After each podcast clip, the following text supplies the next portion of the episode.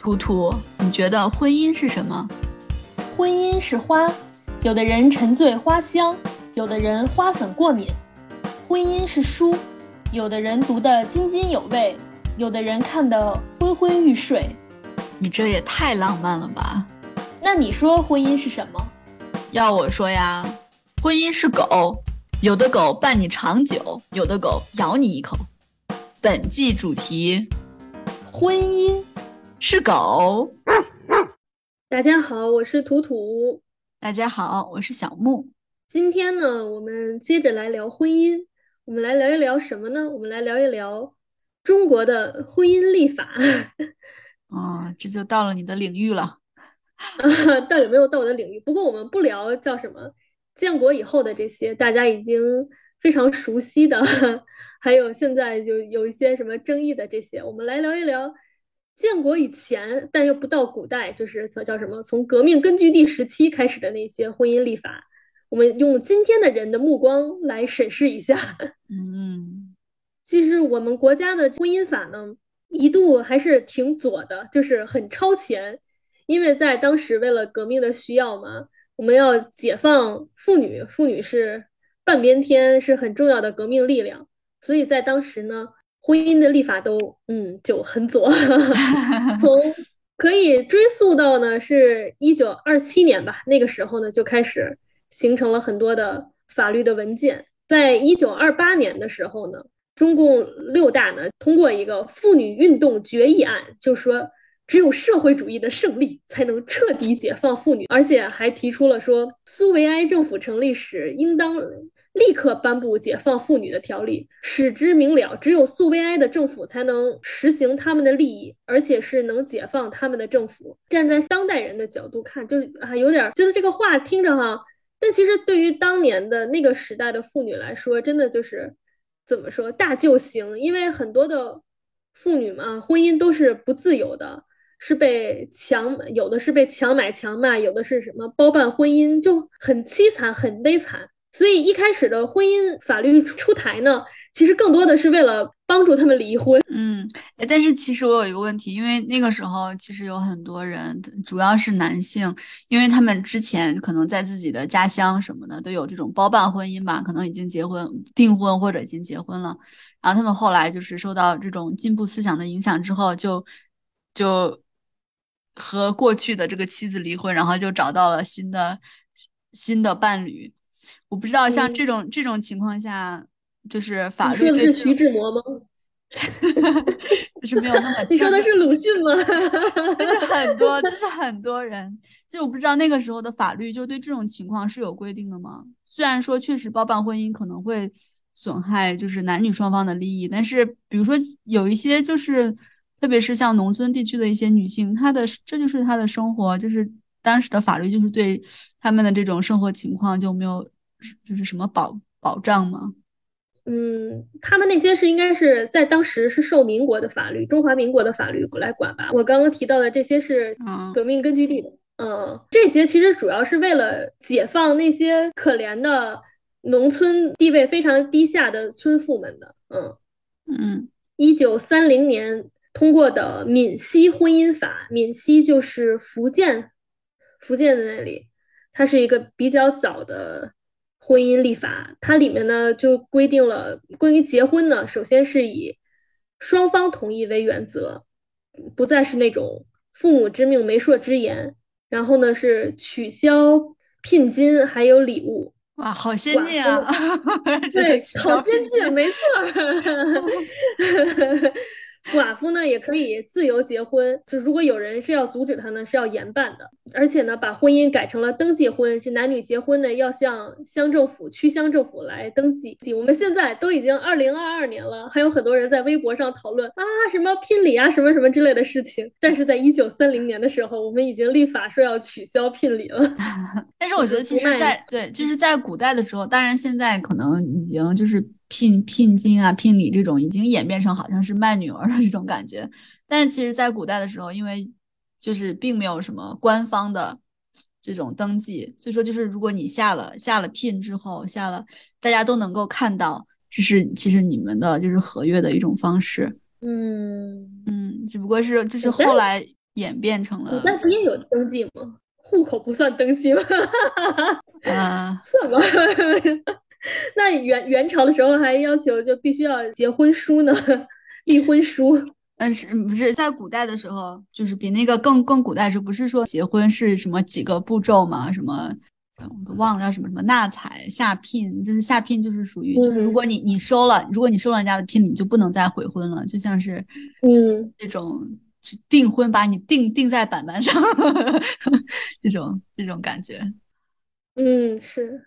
嗯，哎，所以就说到底还是也不能说说到底啊，就根源一点，就是不把女人当人了，是当做一个买卖，哎，残忍啊！当然，今天的我们就有很多什么赋予女方给给女方一定什么生活保障啊，什么在婆家啊什么之类的有自己的地位啊。但我觉得最最关键的还是要经济权要掌握在你自己的手上，这个才是最根本的。不是说过去你父亲给你多少钱，不是说未来你丈夫给你多少钱，而是说。从今往后，你能通过自己挣多少钱，这个才是女性立足之本。接着说回这个闽西婚姻法，然后就说到离婚了。离婚以后呢，规定是妇女的田地不得归夫家没收。夫妇离婚以后呢，子女由夫家养育，但是妇女愿意负责是例外。嗯嗯嗯。哎，所以他们就不会争孩子什么什么的，争孩子的抚养权。你要是愿意养的话，可以养，因为其实我觉得是这样，在那个年代，女性，嗯嗯，怎么说，女性是没有经济独立自主权的嘛，你很难一个人就是离了婚，虽然你可以离婚，但是你再让你再去养一个孩子，其实蛮难的。我觉得他这个规定说原则上归丈夫来养育，其实也是出于这个现实状况吧。嗯。嗯，对，对，我想说就是什么，刚才你说的就是离婚后妇女田地不能就是什么归夫家这种，我觉得这个还挺先进，就是这个彻底断绝了什么经济联姻的 这种这种这种可能性，就是你并并不能通过娶娶娶一个妻子你就得到更多的东西，就是他离婚的时候他还带走他原来的东西，就是感觉还是很公平的，嗯。嗯。然后就是说一说离婚的条件。根据这个《闽西婚姻法》，以下条件是可以离婚的。第一个是夫妻间有一方患残废、癫狂或者暗病者。暗病是啥？觉得是不是就是性病？性病不太懂。或者说是一种隐疾，准予离婚。接下来呢是，如果是妇女受到翁姑丈夫压迫的情形，经证实者，准予离婚。还有是夫妇间。有互相反目半年以上不同居者，准予离婚。再有呢，就是反动豪绅的妻妾，无论是妻还是妾，因为这种人估计一般老婆都不是爱情来的，他要想离婚的话，均准予自由。再有就是，除了反动豪绅，普通人的妻妾，无论是妻或者妾，要求离婚的话呢，也准予自由。嗯，婢女呢，也允许离婚自由，夫妇双方离婚自由。就都是给了大家离婚的自由，还有呢，就是我们刚刚前面说到的取消婚姻。如果说已经订婚而没有结婚的，有一方不同意的，可以离婚，取消聘聘礼。再有是那个年代战乱嘛，说如果是丈夫外出两年没有音讯的话，可以离婚。还有呢，一个挺有意思的，就是男女年龄相差太远者准予离婚。我觉得这个应该是。对，当时有些什么童养媳啊，或者说是那种臭老头强娶小姑娘的这种情形，对吧？对对，还有什么就买卖的那种嘛？买卖的什么？他们家就是啊，就像那个什么橘子红了。哦，对对对，嗯。再有呢，就是对妇女离婚后生活的保障有一定规定，是说如果妇女离婚以后尚未与别人结婚的话。前夫呢，应当应当帮助她的生活，这个也是照顾到了我们前面说的很多的农村的妇女，当时没有自力更生的条件，所以呢，要求前夫给予一定的帮助。就这么看，就总之来说，就是蛮左的。对，我觉得刚才你说到有一条，就是说如果妇女受到什么公公婆婆和丈夫压迫的话，就是是准许离婚。我觉得这个真的是。就是感觉很先进。你看现在，我觉得很多很多女性是因为就是，比如说类似的事情，就是想要离婚，但是可能大家都是要劝和呀，忍一忍呀，你就应该是这样啊。感觉那个时候就还挺先进的。嗯嗯，对这个闽西婚姻法呢，对很先进，但是从另外一方面来说，就是稍微有一点不切实际了。因为当时毕竟整个社会是很陈旧的嘛，起起到了一定激发女性自主意识的萌发的这些作用，然后鼓励她们参与社会运动啊，对当时革命还是很有帮助的。嗯，然后我们就再往前跨一步来看一个《中华苏维埃共和国婚姻条例》。它呢是一九三一年的时候制定、公布、施行的。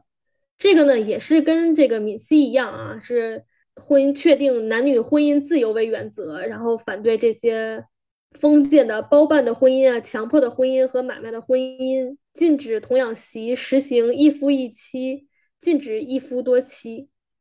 这个苏维埃婚姻条例呢，也对结婚的年龄做了规定，是男子要满二十岁，女子要满十八岁，而且必须要双方同意同意，并且禁止呢，禁止条件就是，呃，五代以内的亲族血统的禁止结婚，禁止得什么花柳病、麻风、肺病这些危险的传染病的人结婚。哎，为啥呀？嗯？就是会传染别人，不结婚不也会传染别人吗？你我竟无言以对，不是？难道不是吗？这跟结不结婚有啥关系？只要传染，只要你跟人接触，不就会传染别人？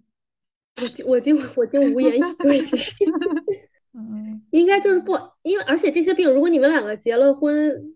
将来再生小孩的话，会传染给小孩。对，我觉得可能是对考虑孩子的那个，嗯。然后结婚的程序呢，也是要进行登记，就是到什么乡苏维埃或者是市苏维埃进行登记，领个结婚证。离婚呢，就是男女双方同意的就离婚了。如果一方坚决要求。呃，离婚的话呢，也同意离婚。哎，不像现在还要调一调啊，没破裂，没破裂。即使你是拐卖来的，你们的感情也没破裂，不准你离婚啊。这种是吧？你想想就觉得这个人在判的时候搅浑水。然后说到离婚以后小孩的抚养问题了，根据苏维埃婚姻条例呢，离婚以后呢，也还是离婚之前的生的子女呢归男男子来养。如果男女都愿意的话呢，也可以说归女方来养。哺乳期内呢，要归女方来来养，小孩得到的田地呢，跟着小孩走。还有呢，就是对抚养费的要求，是要求呢，男子呢应当负负担小朋友的抚养费的生活是叫生活费，必须生活费的三分之二，一直付到十八岁。嗯嗯，如果说女女方呢再再婚的话，新的丈夫愿意跟着她一起去养小孩的呢？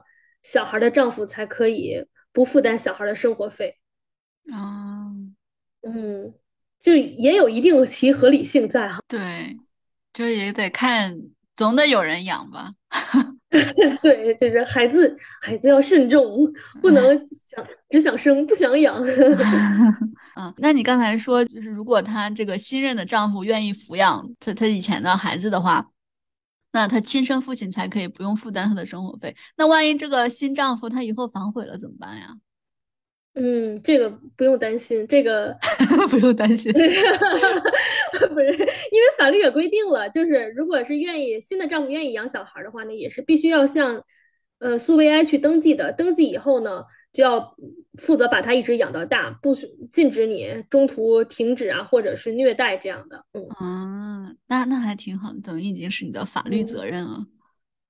对，嗯。先说婚后财产处理的吧，就是男女各自所得的田地啊、财产，还有他们所负的债务呢，还是各归各。结婚一年满一年的话，如果是男女双方共同经营带来的财产的增加呢，男女可以平分。如果有小孩呢，就按照人口平分。如果是同居期间所负的公共债务呢，由男子来负责清偿。离婚以后呢，男女如果都不愿意离开，就是原来的住所的那个房子，男子呢。男子就必须要将他的房子的一部分租给女方。哇，日常真的离婚不离家。对，离婚离婚不离家，没地儿住嘛。其实现在的这个民法典，对，也是有规定，就是如果说女方什么离婚之后没有住房的话，也是要给他一定帮助的嘛。嗯，那如果说是离婚之后，女方如果没有再结婚的话呢，男子也要帮助她，就是维持生活，比如说帮他代耕田地这样。嗯嗯，苏维埃婚婚姻条例呢，也对未婚生子的小孩做了一定的保障，就是未婚未没有没有登记生的小孩呢。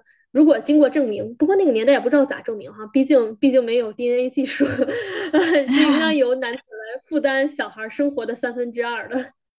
就是可能是只同居没结婚，也可能是就不知道怎么着这个孩子就生出来了这种，是吧？这是啥？你这说的是宗教吗？不是，就是私生子。你看这个词就 非婚生，但是非刚才那个就是非婚生，就是比如说生了孩子是。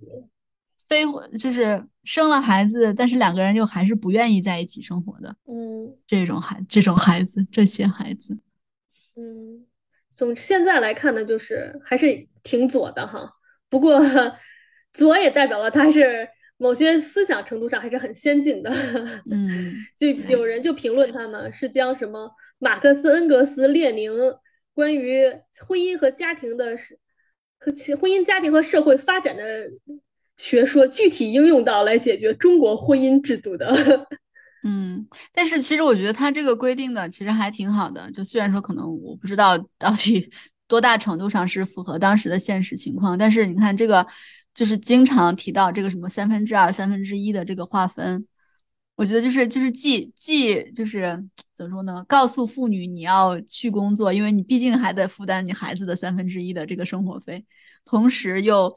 就是充分的理解，比如说当时主要的经济活动还是农业，就是妇女其实在这个方面确实不如男性，比如说有力气有什么的，所以说男性要是脚被裹了，就是对啊，脚被裹了咋下地种田呢？是吧？嗯，对，而且可能就是如果你结婚的话，可能女性可能更多的要承担就是家庭内的责任嘛，就是可能在外面干农活什么的。还是男性去承担，是等等吧，等种种因素，就是也考虑到，确实在农业活动方面，男性是更有优势的，所以说他们要承担三分之二的这个生活费啊什么的，我觉得这个还是考虑的挺好的。嗯，有其合理性。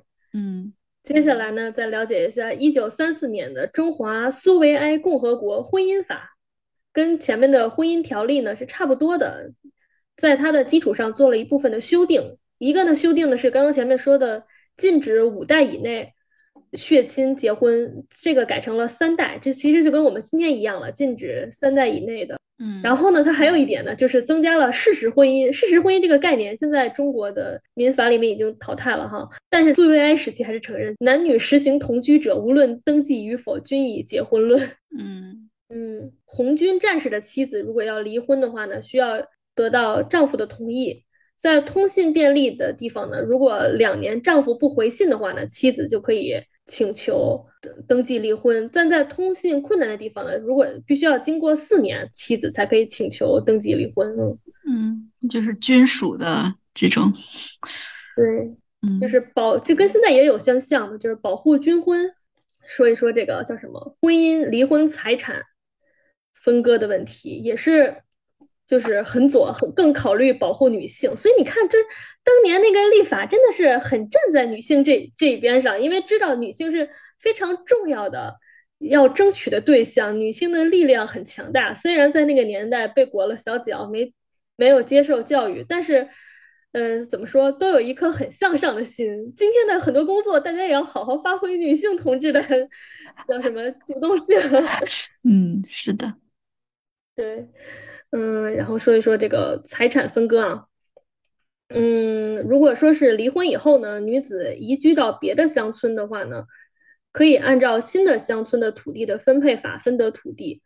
如果说新的乡村的没有地可分了呢，他就还是原就是领原来的那个所在村的那土地。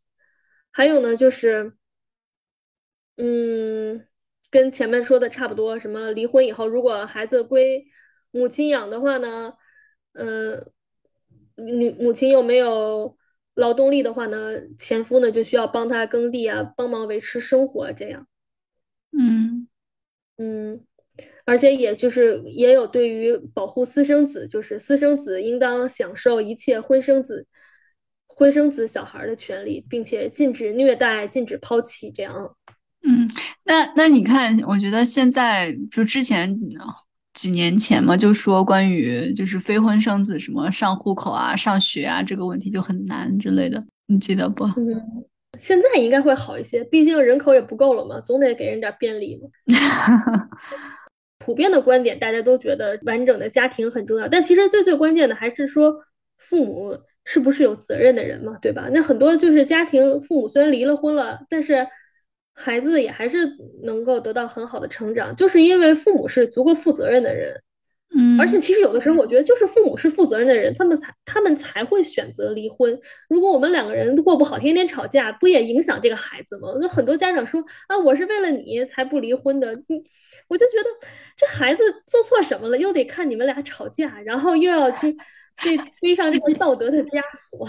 对，背锅的，背锅的，真的是 背锅的。嗯，对。然后我们继续往前进啊，离开了。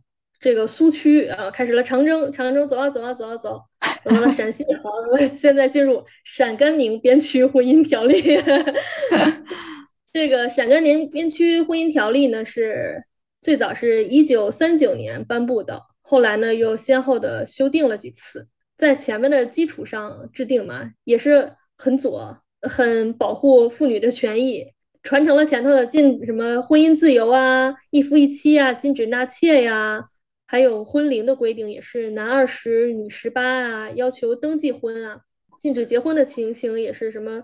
禁止结婚情形是直系血统，还有得什么花柳病、麻风病这些的，嗯，都是禁止禁止结婚的情形。婚的离婚的情形都有哪些呢？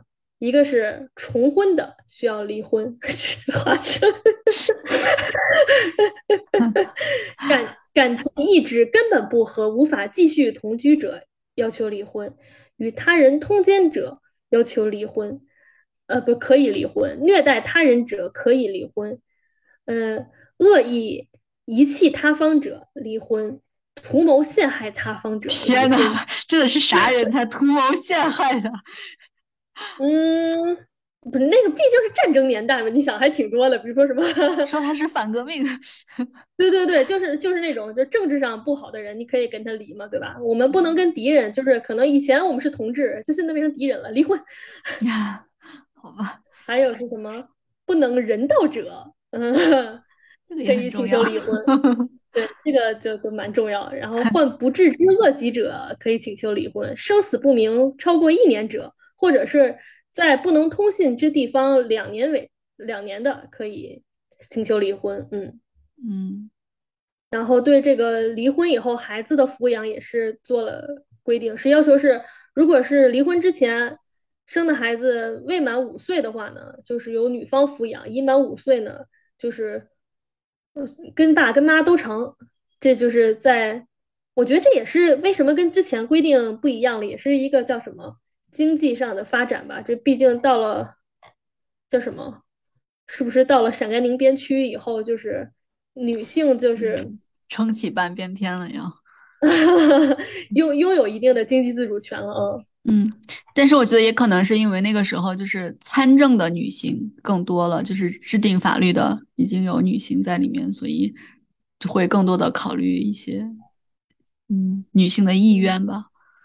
嗯，所以就是随父随母都可以是，什么是孩子决定的，是吗？尊重尊重妇女，不是他决定，是尊重他的意见，不能强迫嘛，就还是你俩商量呗，对吧？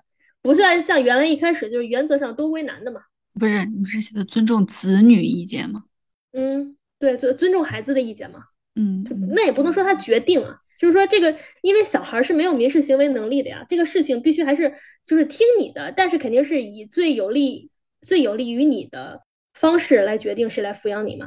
嗯嗯嗯，呃，跟前面一样，如果女方没有再婚的话，丈夫要帮忙养孩子呀什么的，嗯，就跟前面的差不多。嗯嗯，还有一点是，呃，是离婚以后，男方要给予女女性帮助嘛，到他再再婚的时候，这跟前面一样，但是最多呢是到三年，嗯，嗯，所以这个也就是也真的是，其实是通过婚姻法，但是是把女性就是更进一步的推向社会，让他们就是更加独立自主。对，所以还是要工作呀，工作呀。你知道，我有的时候看到那种，就是我认识人嘛，从小养尊处优的小公主，然后去读了很好的大学、很好的研究生，什么留学，然后最后就变成家庭妇女，我就特别替她痛心。嗯，我觉得这不知道，其实我也挺能理解，要看是是他真的是个人选择，还是，哎，还是不能说被强迫。个人选择，我就我觉得他应该是个人选择，但是就是你拥有了这么多别人不可能拥有的事情，就是用了这么好的条件，然后就是像张桂梅校长说的嘛，就是啊，我我帮你读书出来，不是为了让你去给别人叫什么。当老妈子不是当家庭主妇，就是那种痛心。嗯，但好吧，但是其实我觉得，就是做家庭主妇也是非常重要的工作，因为毕竟孩子的教育，其实在家庭，就是家庭教育对于孩子来说也非常重要，这是承担起祖国下一代的重要任务。不一定是家庭妇女啊，就是我我其实其实家庭妇女怎么说，孩子是会瞧不起的。你就像很多那种啊，我。你妈妈承担了更多的家务，给了更多的爱，更多的陪伴，但是在孩子眼，就是在不懂事儿的小孩眼里，很明显的，妈妈就是爸爸养的。我我就是我，我有认识的朋友，就是那种母亲是家庭妇女，我就能很明显的感觉到，他瞧不起他妈，就是吧，很很痛心。嗯嗯，不知道，我觉得那这个孩子应该被好好的教育一下，而且我觉得可能也跟家里面你丈夫怎么跟你的妻子说话。你们之间，你你们自己怎么想？你们自己，我觉得其实这个就好像是，比如说很多年前的一个新闻，什么北大毕业之后去卖猪肉怎么样？我觉得其他人觉得痛心，但是如果这确实是他自己的选择，又能够把他学到那些知识发挥到，就是就是怎么说呢？把他们能够发发挥出来，我觉得其实也未尝不是一件好事。但是那是怎么说呢？北大去卖猪肉，他依然掌握经济主动权。家庭妇女就是变为附庸，变成某个权力的客体。唉，还是希望成为权力的主体吧。嗯，好吧。嗯，反正我是非常反对。反正我是觉得家庭妇女是一个被被低估的，并并没有受到尊重的这么一个。我甚至觉得它可以是一个职业，但是。那是可以是职业，那我觉得男性也应该一样多。就是怎么说呢？而且为什么非得要两个人你去？就是为什么非要一个人成为另外一个人的附庸呢？不是说我瞧不起家庭妇女，而是说我是觉得，当你一个人在你有条件去选择的情况下，你受了这么多教育，曾经去占了这么多好的条件的情况下，你去轻易的去浪费一个本来可以怎么说？更有作为的空间，我我我很替他痛心，而且我觉得他，他就无法切身实地的去替其他一些没有机会去受教育、没有机会享受那些条件的女性去着想。嗯，好吧。废物点心，再次倾听，咱们下周见，拜拜，拜拜。